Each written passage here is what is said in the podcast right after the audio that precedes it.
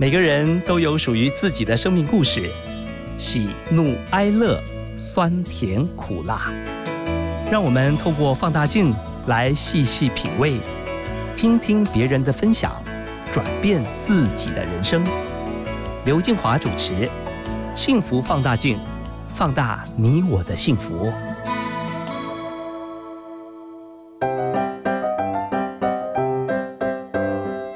起拿出手中的幸福放大镜。今天我们要来看看民歌天王施孝荣。他从小热爱国术，特别钻研南少林拳的罗汉拳，并在一九七八年参加中华民国国术协会世界杯国术比赛获得冠军，因此保送国立台湾师范大学体育学系。在大学二年级的时候，施孝荣参加第三届金韵奖，以一首《再别康桥》获得优胜，并随后在一九九一年发行首张个人专辑，正式跨足音乐领域。今年的民歌四六高峰会。由施孝荣担任制作人，特别邀请许多民歌手同台演出。不同于去年仅在台北小巨蛋举行，而是选择走进台湾的每个角落。从四月三号开始，一路在台北、云林、屏东、嘉义、高雄等地方巡回演出，希望能够把最纯粹的声音带给每一位歌迷朋友。那接下来呢？我们一起来听听施孝荣跟我们分享的民歌四六高峰会。幸福放大镜，我们的特别来宾，我的天哪，他的声音哦厚实，说话的时候充满了磁性。他是我屏东的老乡，我们欢迎民歌手施孝荣先生。哎，金华姐你好，各位亲爱的听众朋友们，大家好，我是施孝荣。瞧瞧瞧瞧这个声音，我的天哪，你的老婆就是被你的声音迷的吧？呃。如如果如果这样讲的话，大概我也只有这一点值得吸引，其他都不行了，身高外貌都不行。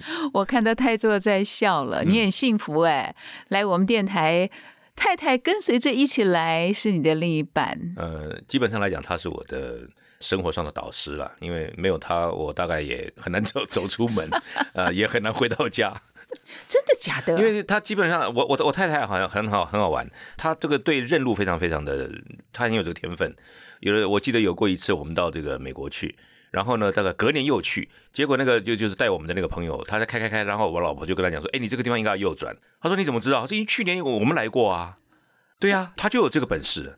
我的眼睛跟你一样瞪得大大的。哎，我平常也都瞪这么大。哎，这也是天生的哈。我觉得都是啦，不管是这方面的直觉或者是声音，应该都是。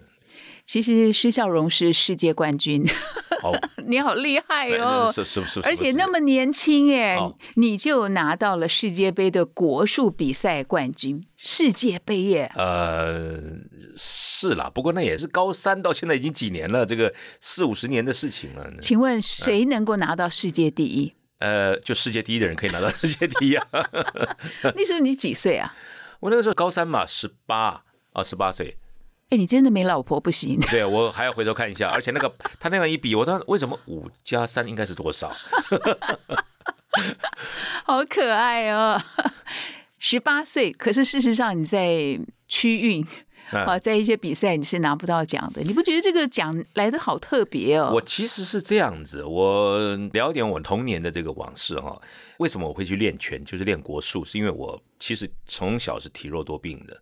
那我记得我我爸跟我讲说，我其实小时候差点病死啊。后来一直到国小，我是念我们的屏东人嘛，我讲这个国小你就直接知道仁爱国小。OK，那呃就是身体瘦弱。后来上了国中，大概到国二国三的时候啊，那我父亲就跟我讲说，你最好还是去这个找个运动来练练身体，把身体练好一点。那那个时候很流行风靡的就是李小龙电影。那我们就看到说哇，好帅啊！这边踢啊踢啊，然后好打好打好打，我，那个啊帅啊，对不对？那后来我想，好，那我就找一个道馆。就后来说听讲说跆拳道很厉害，那我就去找了个道馆，就想练跆拳道。练了一个月之后，我发觉我练错了，因为我练到的是空手道。后来就那这个上了高中之后，正好学校有这个比赛的这个队伍啊，国术队，那我就去参加，参加屏东的县运都一定拿冠军。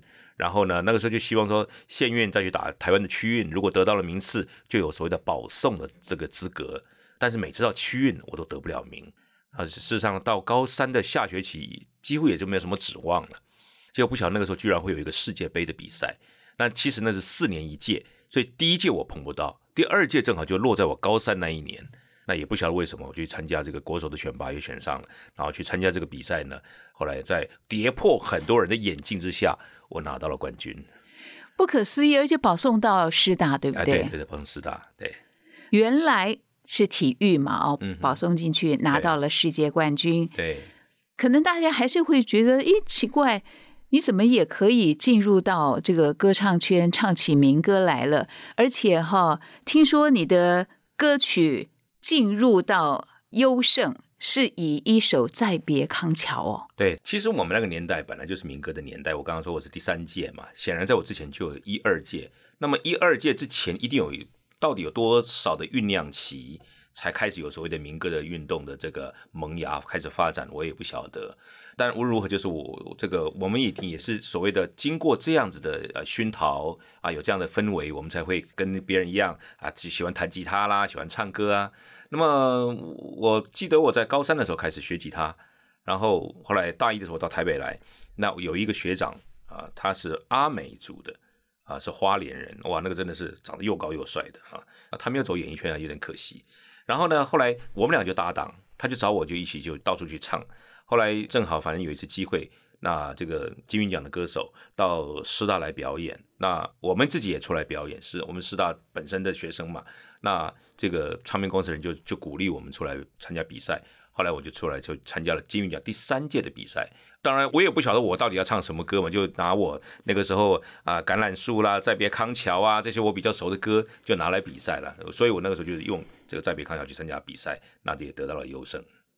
哎，我有一个之前想了很久，但是我不知道你会不会答应呢？嗯因为我觉得你声音超赞的，可不可以唱一段《再别康桥》给我们听嘛？一段就好了。一段啊，哎，轻轻的我走了，看着老婆唱，可能哦比较有 feel。我我我我我看到他，我会唱那个那九条好汉在一半那个。哦，OK，开始。轻轻地我走了，正如我轻轻地来，我轻轻地招手，作别西天的云彩。就这样。哇塞，你清唱的嗓子实在没有人能跟你比啊，不不不不哦，这这这个这个这个这个过奖，这个过奖。我觉得其实好听的歌谁唱都好听啦，应该是这样说。作曲的人比较厉害，那你当时怎么？因为男生哈，嗯可能这个比较文艺的歌曲，但是你能够用那种充满深情的这样唱出来，那时候你那么年轻，你怎么去揣摩这种感情啊？哎呀，年轻人呐、这个文青的时候，这个为赋新词强说愁的时候，谁都会啊，每个人都会在那边哇。这个其实我我高中的时候很喜欢背唐诗。啊、也很喜欢看这些的，所以徐志摩的诗，我大概哇，那个时候就是每次看到啊，这个反正呢，就是常常沉浸在那个氛围里面的。我是很喜欢诗词的。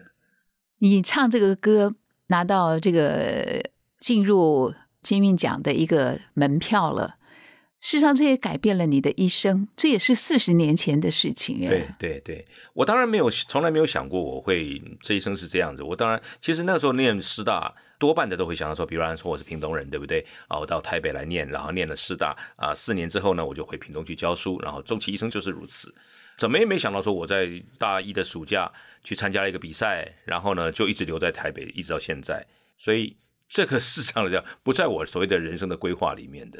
因为你现在的身份，民歌高峰会也是你在负责策划，这个舞台的演唱跟幕后的整个企划是完全不同的。你怎么会有勇气接下这个工作？中间有没有碰到会让你想知难而退的一个念头？其实你要做一件事情，只有两个：第一个你自己不怕死，第二个你不怕别人死，那就好了。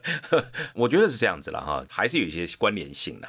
比如说，因为音乐的呈现有很多种，那比方说我们现在这个广播节目，我们就是听到的，它就是就是音乐嘛哈。那你现场的话，它可能可能包括的影像，甚至包括一些的戏剧的成分在里面，戏剧啊。那这当然包含就是说我我如何的呃起承转合，然后我当中的可能的这些歌手们之间的互动啊这些。那我自己本身，我现在当一个观众，就我是一个观众来看这场演唱会的话，我会怎么看？我会怎么感觉？我多半是把自己摆在台下来看，然后去设计这场演唱会。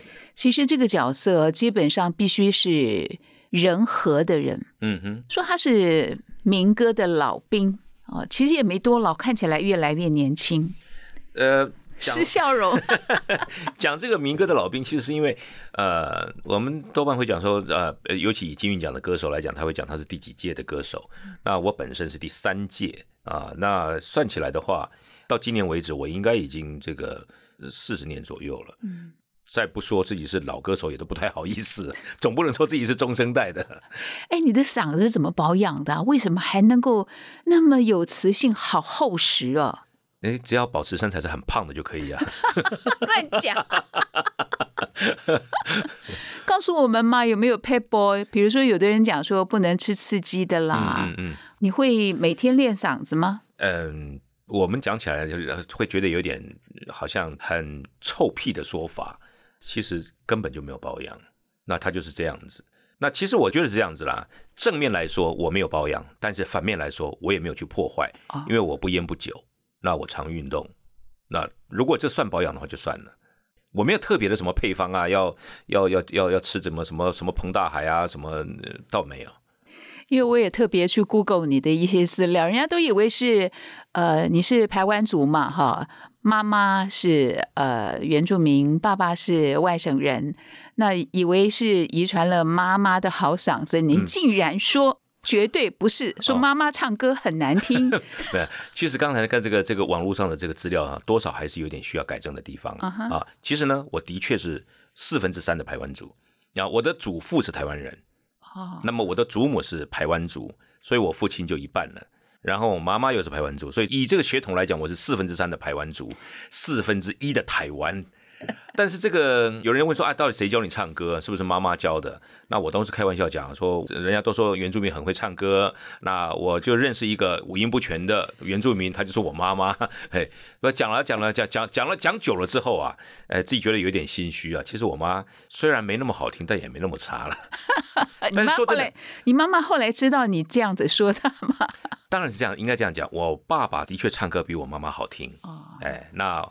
我妈唱的但也也不太难听了，但是 一般来说是还过得去了。你到底哪个话能信啊？你说 啊，能啊，我跟你讲，呃，你就相信说我爸教我这样就可以了。哎，谈谈你原生家庭对你的影响好不好？爸爸妈妈的教育，我父亲是对我非常的开明。那如果想想说，我们都这样严父慈母嘛，哈。那我记得，如果我爸对我动鞭子，从小到大，我大概只记得一次。而且那次是因为我跟我弟弟打架，那打架呢，因为我刚刚说我这体弱多病嘛，所以呢打架一下我一定就打输我弟弟嘛。他小我两岁，但是比我还壮啊。那他是比较衰一点，因为我爸基本上说，正好我我弟骑在我身上正在扁我，所以我弟就被扁得很惨。那我就象征性的处罚了一下，然后我就没有印象我父亲有处罚过我。那我妈就不一样了，那个就是三天一大顿，五天 一小顿的，哇，那个考试稍微考差了一下就。所以，我到现在听到人家在折那个竹子的声音有没有？因为我们家附近的以前是竹林，听到噼里噼里在折那个，我啊，戏啊又来了，我那个真的很会，到现在听了都有点歘歘的。那你是严父还是慈父啊？你说我本身啊？是我本身其实我对小孩子我的规则很严，但是我执行的很松。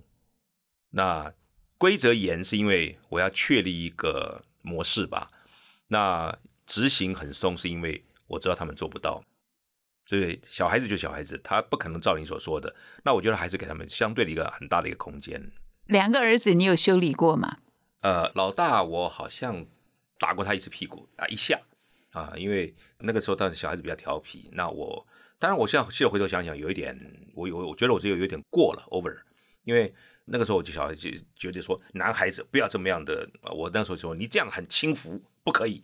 啊，就当然不是打很重了，就我当然我先想一想，小孩子哪一个不哪一个不是这样蹦蹦跳跳的？况且那个时候他才几岁而已啊。那这个小的就我就真的狠狠打过一次啊，因为他那一次是这样，他上钢琴课，然后呢，这个钢琴老师很喜欢他，大概去逗了他一下，他居然举起脚对着钢琴老师的下巴就踢过去了。他他这个他是个比较好动的孩子，他也许他不觉得什么，那偏偏那钢琴老师，你知道，弹钢琴的老师都是那种漂漂亮亮的啦，我文文静静的，被他踢了一下，就说我没有想到你会这样对我，然后后来回来回来听我这个说，哦，这个没有好好扁一顿怎么行？扁完之后我也后悔了，因为他就是我儿子嘛。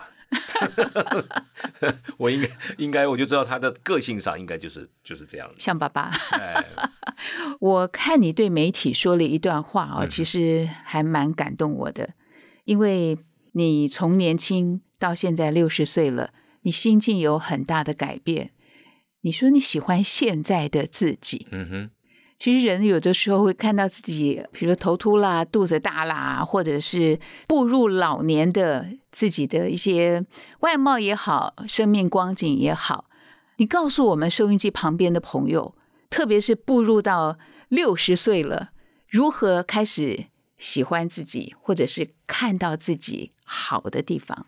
呃，我不是步入六十岁，我今年都六十二岁了，所以，所以我喜欢自己已经很久了。OK。那这个跟自恋也许有点关系吧，我应该这样说了哈。呃，首先我们一定要确定一件事情，你每一个人呐都是一个宝贝，不管你今天在什么样的处境里面，或者你今天生长在什么样的环境里面，你每一个人都是最独特的一个人，全世界没有一个人可以取代你。OK，我们先确立这件事情。好，每个人的人生都是自己走出来的。那有些人看成败来论英雄，有些人啊，这个功成名就，有些人大概就是很平凡的一生。但是这一生的这个价值，我觉得不是在这上面看，不是说啊，你这个人今天要做了多少事情，你这个人如果是很平凡无奇的，你就没有价值。No No No No No，你踩的每一个脚步，它都有它的意义，它都有它的价值在。好了，OK，我现在去看自己。你说第一个，人生谁不会老？然后这个万物都是如此嘛，对不对？谁不会老？谁都一定会有这个。然后 OK，那我我现在今天再回头回头回回过头来看到自己。OK，我的头上的东西头发少了，但是我头里面的东西多了，因为我智慧增加了嘛，对不对？OK，我的肚子也许大了，可是我肚子里面反而空了。为什么？我比以前还要我们讲虚怀若谷吧？我以前是年轻气盛啊，对不对？肚子是平的，可是呢，这个是满的。可是现在是什么？现在我们年纪大了，肚子大了，可是里面反而是空了。那这是这是两个对比，所以你要喜欢以前的那种看起来外面很光鲜亮丽、很充满阳光，其实呢就是我们讲跳语跳噗噗啊，然后沉不住气，然后呢根本就也无智慧、没有忍耐、没有真正的温柔可言，跟现在的我刚刚讲的全部对比，一个是内一个外，那你为什么不喜欢现在自己？所以我就讲说，你回过头来看这些东西的时候，根本就是 balance，没有什么年轻比较好或者老比较好。所以我喜欢年轻的自己，我也喜欢老的自己，那这样不就结了？所以年轻人你也要爱自己，老年人你也要爱自己。你演艺圈哈有没有迷失过自己啊？怎么回头的？曾经有过人问过我说，你有没有过大头症？我说只要是人呢，你就脱不开人性。人他有几个东西一定是这样子嘛，权力、名利。或者是说掌声或者什么东西，会不会叫这个人迷失？百分之一千一定会。那既然是要会的话，所以如果我曾经迷失过，我就不要再一直责怪自己。我反而觉得说很庆幸自己从那里面出来。所以其实你问我有没有过迷失自己，一定有。但是呢，我现在如果不再迷失了，那这个是比较可贵的啊。我有没有过大头症？一定有。只是呢，我现在还好，我现在没有了。你知道吗？有大头症的人要过一个门都很难。有大头症的人呢，人家随便弄一个东西都会打到他的头，也就是说这个人很容易被得罪，一句话就可以叫这个人生气。可是现在我们哎不再大头了，你怎么碰我大概也都还好啊。你现在在民歌高峰会里面哈，你因为要跟其他的歌手常常做协调沟通，嗯哼，今年是第几届？今年啊，我们从二零零六开始，二，十六年啊。那你负责这个策划的角色是接棒几年？啊，从开始到现在。一直都是哦，对，哇哦，构想跟过程到最后的执行结果，跟我们聊聊吧。每一次哈，比如说我嗯，去年办完了，然后呢，今年啊，我就提出来说啊，我们今年的高峰会啊，在几月几月开始要办，然后呢，我太太可能问我说，好，那你怎么办？我说看着办，因为当你问我说，我也没有想法，我什么也不知道啊。OK，所以呢，我就开始在阳台种种。种花、种草、种树的，不是种树了，种菜的时候啊，或者是在干嘛干嘛的时候，在爬山的时候嘛，我脑筋实在一直在转，一直在转，一转啊。那我思考，我不太习惯坐在这个书桌或者是办公桌或者电脑前去思考。我喜欢在活动的时候思考，行动中做思考，走路的时候、爬山的时候，刚刚讲我很喜欢去种花种菜，这个都思考。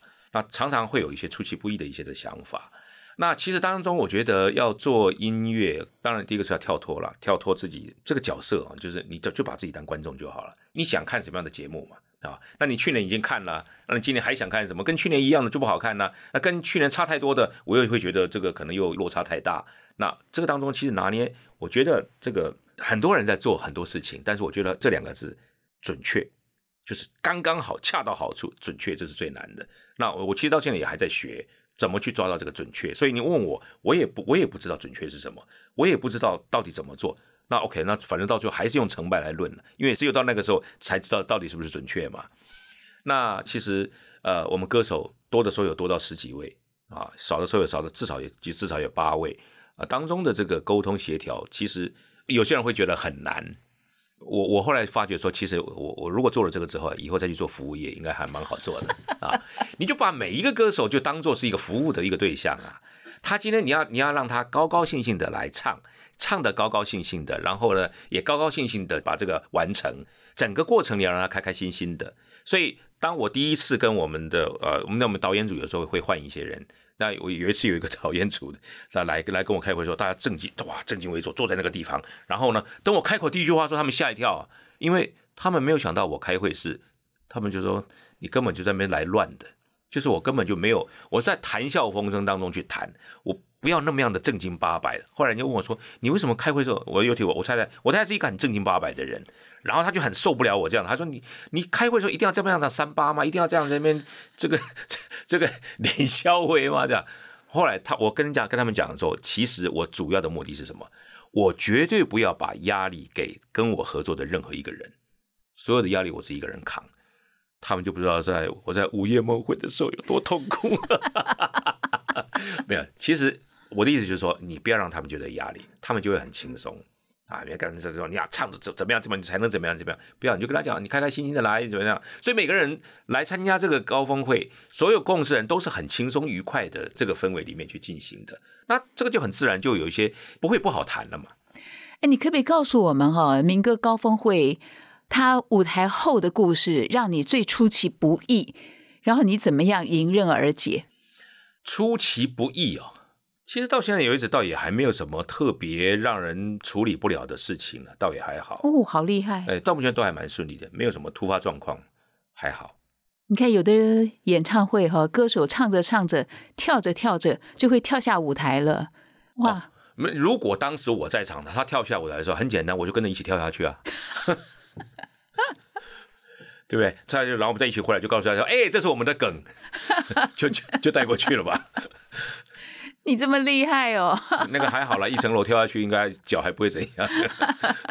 还有个问题放在我心里，其实也蛮久的，因为民歌高峰会今年累月的办，嗯，那歌手呢也大部分是那些我们所喜爱的、有着我们生命记忆的人，对。那可是他们唱的歌也都大部分是差不多。你怎么变化？你怎么让这些听众们哈？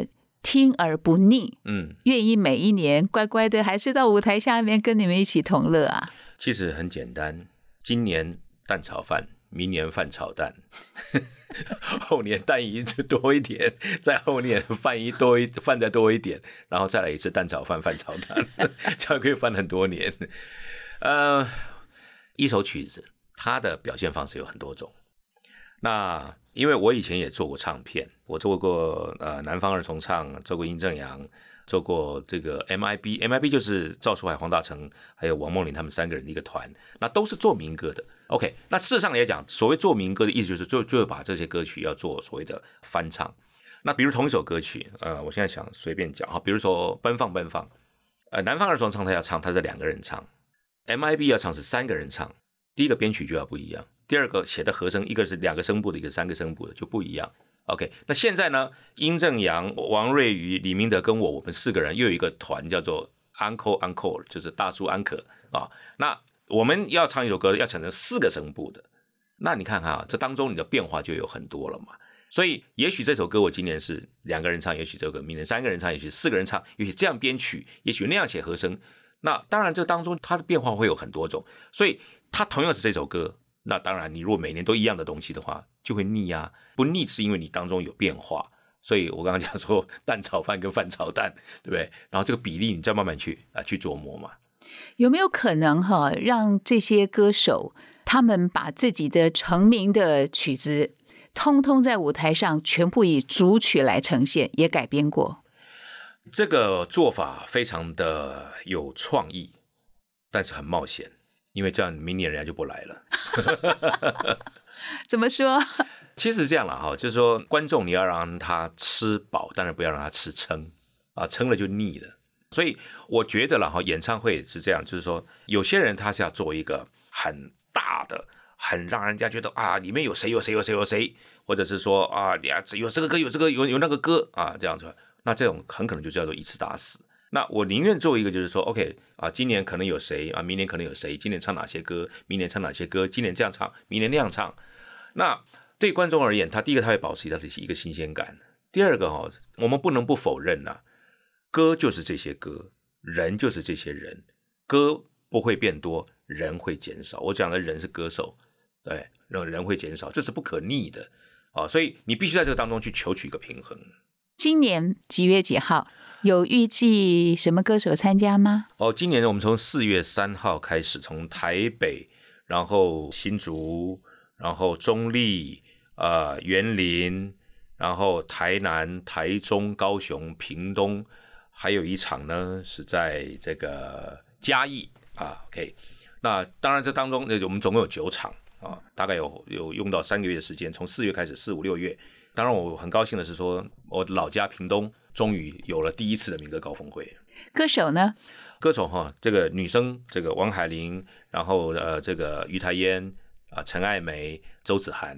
然后男生的话，殷正阳、呃，王瑞瑜、李明德，还有施孝荣，我们八个人。这我私下问哈，因为我好喜欢南方二重唱啊，没有邀请他们。哦，因为我们是这样，每一次我们就尤其是我们的档期拉这么长，那有的时候就这样子，哎，你什么时候可以？可以，但是什么时候可不可以？哎，不可以。好，那这个八场他的档期只能来三场，那其他怎么办？这个是我们最大最大的困难。好，四月三号啊，在台湾全省各地有九场活动，告诉我们你们的这个主题是什么？告诉我们大概你初步规划的特色有什么不一样？跟往年，今年哈，这个因为我想是这样，就是说，大我们不能否认的，现在外在的环境啊，这个好像大家都会比较稍微闷一点，所以我们很希望是这样，民歌它本来就是代表一个当时，其实当时我们整个台湾的氛围也是比较低迷的。啊，所以呢，我反而没有特别的说一定要在这里面去标榜什么东西，因为民歌唱出来，它就是代表一个清新；民歌一唱出来，它就是一个青春，就是一个有活力，就是给人有盼望的。那同时呢，还有一个很重要的是，民歌是对我们自己很深、很深的一个认同。那民歌就出自台湾，长在台湾，到现在为止也在台湾继续的发光发热的。所以只要唱出来，这是我们的东西啊。那我们曾经讲说，我们。这大家共同写历史，我们也是被写的人。那所以这民歌年代是我们大家的年代，共同的年代。讲是讲我们是表演者，事实上来讲，我们也是参与者。哎，施孝荣，我突然有一个 idea 哈，因为我也是那个年代的人，我就想着想着，有没有可能早一年哦办一个民歌 party，然后有摇滚区，呃，欢迎大家下场，听着你们的歌曲，在摇滚区那边可以听歌跳舞。啊，其实曾经在民歌四十三，好像是四十三还是四十二的时候，有过一次在小巨蛋。那那时候我们唱拜访春天，那不晓得为什么，这真的不是编排的，就有人从观众席里面跑出来，那到这就所谓的摇滚摇滚区就在平面第一的平面区嘛，哈，就跑出来。就在那个地方，就绕着就开始在那边跳这个原住民的舞，而且呢，后面就一直有有人这样接着。那一次是完全没有经过编排的，所以这个当然是可以。我的意思说，我们事实上有过，而且自己自己就这样子产生出来的。对呀，如果让他们在回忆当中不是只坐在那边听，嗯嗯，哦，也随歌起舞，哇，那个画面我都想起来会好美哦。呃，我们每次的演唱会的事实上来讲哈，也都会有一个 part 啊，叫做点唱时间。那这个时候就是说，因为我们每一个歌手他都有他的代表作，但实际上来讲，就像刚刚您说说，也不可能他每一首都唱，因为时间有限嘛，哦。所以到点唱的时候呢，就让观众来点你想听什么歌。当然我们没办法整首唱完，但是我们也许就唱一段或者唱个几句。那这个时候很多观众啊，现场都会跟着一起唱，因为是他点的歌。哎，你的幽默感从哪里来的？你常常会逗得老婆哈哈大笑吧？他笑点很低，所以呢，我在家里就受受着训练。他只要能够笑，然后外面已经笑翻了。我刚刚已经看到太太举手抗议了。对的，他真的，他他他他的笑点笑点，他说很高，对他笑点太高了，所以你这很难笑的。哎，记得你怎么谈恋爱的？怎么追上他呀？你们结婚多少年了？我没有办法，我看如果按照我们的身高的比例，我绝对追不上他嘛。他他高我十几公分呢，对，所以基本上来讲，我也不能说他追我了，应该说他垂脸。你看，呃，对呀，你是什么样的场合？怎么一见钟情吗？一见钟情哦，我相信我对他是一见钟情，他对我是不可能的了。呃，他他见我，他大概就是什么？我一见你就什么什么，再见你更伤心那个 那个。不过是这样，我觉得夫妻啊，怎么样认识，怎么样结婚，这个我觉得其实故事是千篇一律的哈，每个人都一样。难是难在后面的相处了。那我觉得这个跟太太相处，那真的真的，我觉得在这一生当中，对我来说，还是一个非常重要的一个课题。因为尤其我跟我太太，我们俩是生活在一起、工作在一起。那因为他知道我需要一个呃像他这样的人，否则我出不了门、回不了家这样。对，所以其实二十四小时朝夕相处。我爬山，他也喜欢爬山呐，所以我们几乎脱不开啊。所以这个当中，其实要要产生的这种，你说哪一个夫哪对夫妻不摩擦，不不不会有争执，一定会有。那其实这当中我们就学的很多很多。那刚刚就讲是，因为我们俩都是基督徒，所以呢，呃，我就要讲一两句就好。也许各位会觉得不可思议啊，怎么会这样子？那我们的意思就是说，比如说我跟他吵架了，对不对？然后呢，我来找你来诉苦，那你会告诉我，你的答案是笑容，你去死。啊，这样人家就是他，你们的回答怎么是这种叫人家去死啊？其实啊，这是圣经上的话啦，就是我们这个人呢，死在我身上发动。生命就在他身上发动啊！死的人是不会有感觉的。意思就是说，其实这也是没有什么可以在那边计较嘛。很多事情不是讲对错，是讲生命。所以这件事情也许我没有错，但是呢，我若揪着对错的话，这没完没了。那我宁愿在这边拣选生命，就算我没有错，我还是跟你道歉。你会常人跟老婆说我爱你吗？我跟她说的次数是比起她跟我说的还要多。太太眼睛都笑眯眯的，还点头哦。对对对，这因为他是比较严谨的人呐。啊，你加油吧。呃，好，我我尽量嘴巴再甜一点。讲到这一段，我就看太太哈，虽然戴着口罩，那眼睛都笑眯了。希望呃，你们两个人在婚姻也好，工作也好哈，特别是两个儿子，宝贝儿子，哎，你的基因很强哎。他们的喜好竟然都是你的，呃，就是一个就喜欢音乐嘛，一个喜喜欢武术嘛，那所以我刚刚讲说，我我也没有特别说要他们怎么样子了，就照着他们的。人家问我说，儿子要不要出道？我说要出道不出道是他的事情啊。那这个只是小儿子，你将来要不要开道馆？要不要要不要开道馆是他的事情啊。那我觉得其实就是这样，就是给他们一个最大一个空间，你想办法给他们一个适合他们的环境，然后后面的就让他们自己去发挥了。哎，施笑容，我觉得很难得的机会哈。今天老婆大人陪着你一起来，你就当面，你有什么话想要对他说？哦，很简单啊，这个好，老婆，这个下次骂我的时候，请声音小一点，然后下次生气的时候，请时间短一点。我听着这样 也难，会生气吧？对啊，不，反正其实就这样嘛，对不对？我说我们都六十几岁的人了，对啊那只能这样说。你有一个好 特别的一个礼物吧，就是会逗人开心。嗯，哎呀，我也就这个特点了，没了。祝福你们全家，谢谢你，谢谢谢谢大家，拜拜，拜拜。